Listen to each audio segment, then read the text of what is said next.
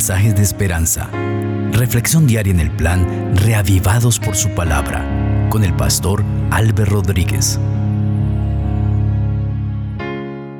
La gracia del Señor Jesucristo sea con ustedes, amigos.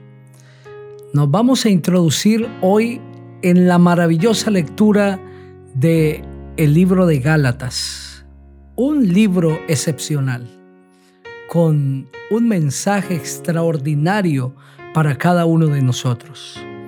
Pidamos al Señor que Él nos dirija. Querido Dios, gracias te damos porque nos has permitido reflexionar en tu palabra y ahora comenzar el estudio del libro de Gálatas. Enséñanos, Señor, a través de este precioso libro. De manera especial, en este primer capítulo en el que reflexionaremos ahora. En Cristo Jesús. Amén.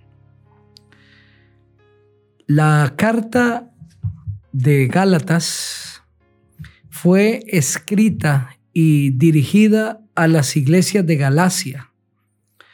Quien la escribe también es el apóstol Pablo.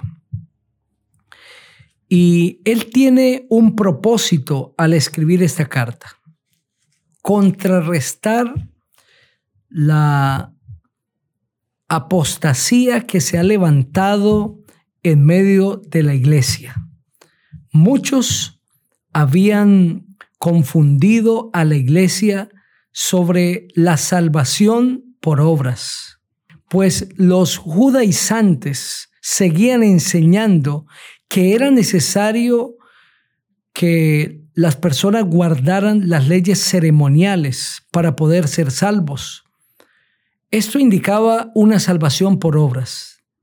Es por esto que el apóstol escribe esta carta para indicarle a los hermanos que la salvación se logra a través de la fe en el Señor Jesucristo.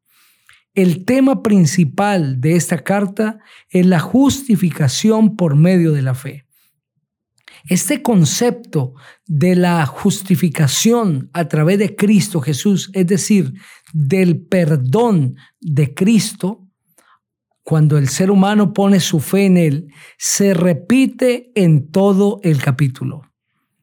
Esta carta ensalza lo que Dios ha hecho mediante Cristo para la salvación del hombre y rechaza categóricamente la idea de que una persona puede ser justificada por sus propios méritos, lograr la salvación a través de sus obras. Esta carta también ensalza la dádiva gratuita de Dios en contraste con los esfuerzos del hombre para salvarse a sí mismo. Esta carta responde a la necesidad que tiene el ser humano de salvación. Y a través de ella, el Señor quiere que en todas las generaciones haya claridad sobre cómo el hombre se puede salvar.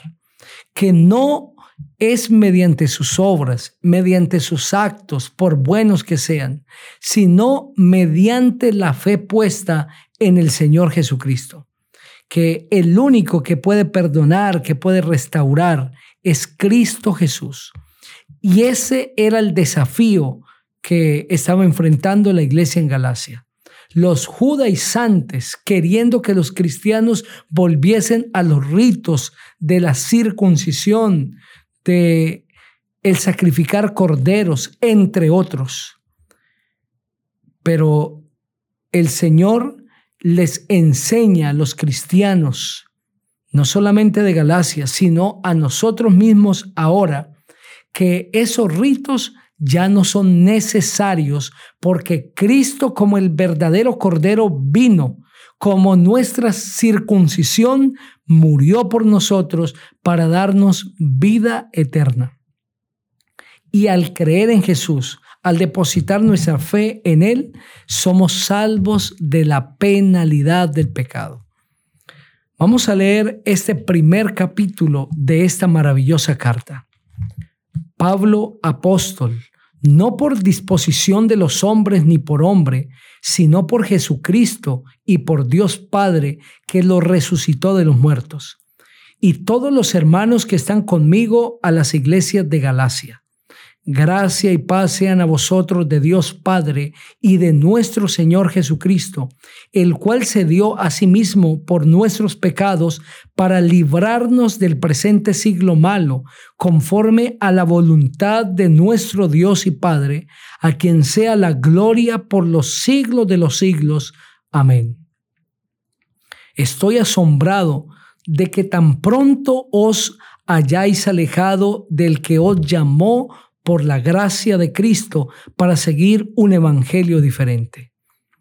No que haya otro, sino que hay algunos que os perturban y quieren alterar el evangelio de Cristo.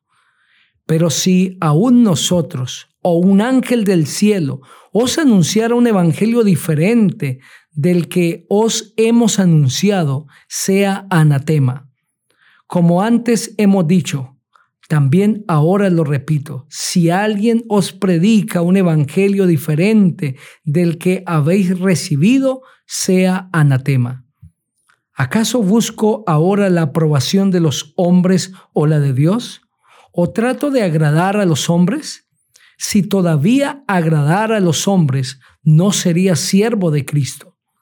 Pero os hago saber, hermanos, que el Evangelio anunciado por mí no es invención humana, pues yo ni lo recibí ni lo aprendí de hombre alguno, sino por revelación de Jesucristo. Ya habéis oído acerca de mi conducta en otro tiempo en el judaísmo, que perseguía sobremanera a la iglesia de Dios y la asolaba. En el judaísmo aventajaba a muchos de mis contemporáneos en mi nación, siendo mucho más celoso de las tradiciones de mis padres. Pero cuando agradó a Dios, que me apartó desde el vientre de mi madre y me llamó por su gracia, revelar a su Hijo en mí para que yo lo predicara entre los gentiles, no me apresuré a consultar con carne y sangre Tampoco subí a Jerusalén para ver a los que eran apóstoles antes que yo, sino que fui a Arabia y volví de nuevo a Damasco.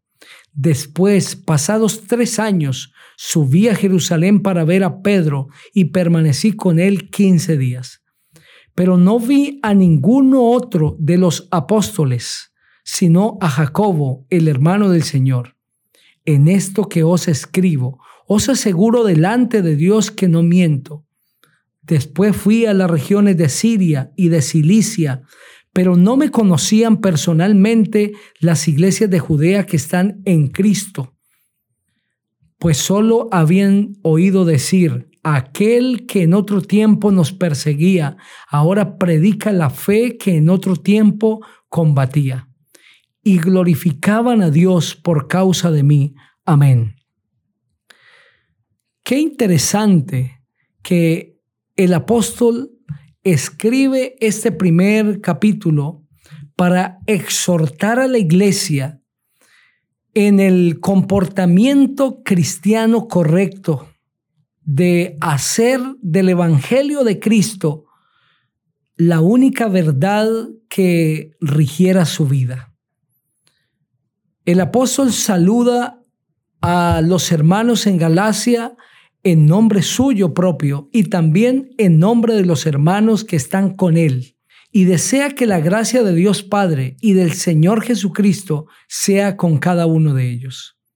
Luego de este saludo, los exhorta diciéndoles que está impresionado, está asombrado, que tan pronto ellos se hayan alejado de la gracia de Cristo se hayan apartado del verdadero evangelio y les expone que no es que haya otro evangelio, sino que algunos perturban y alteran el evangelio de Cristo para enseñar cosas que no son veraces.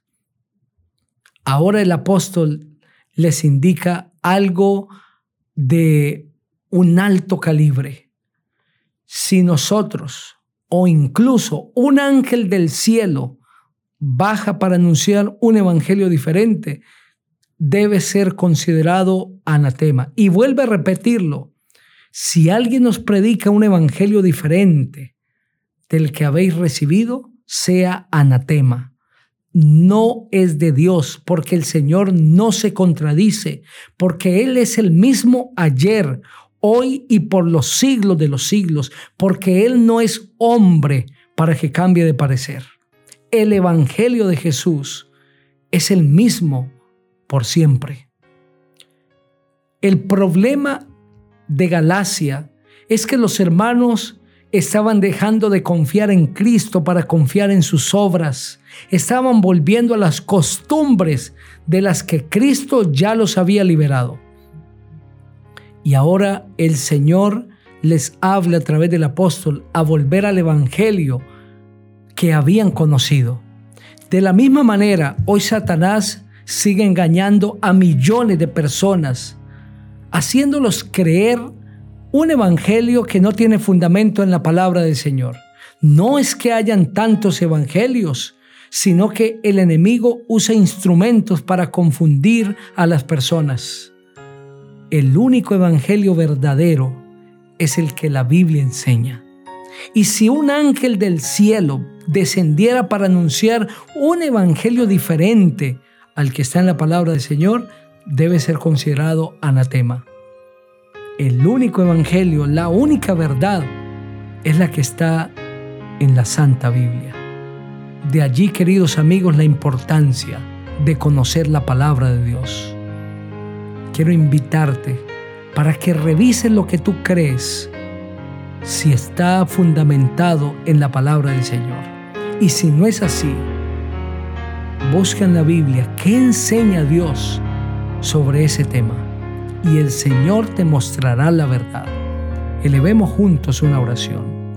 Padre maravilloso, gracias por este mensaje. Síguenos enseñando a la luz de tu palabra. En Cristo Jesús. Amén. Dios te bendiga.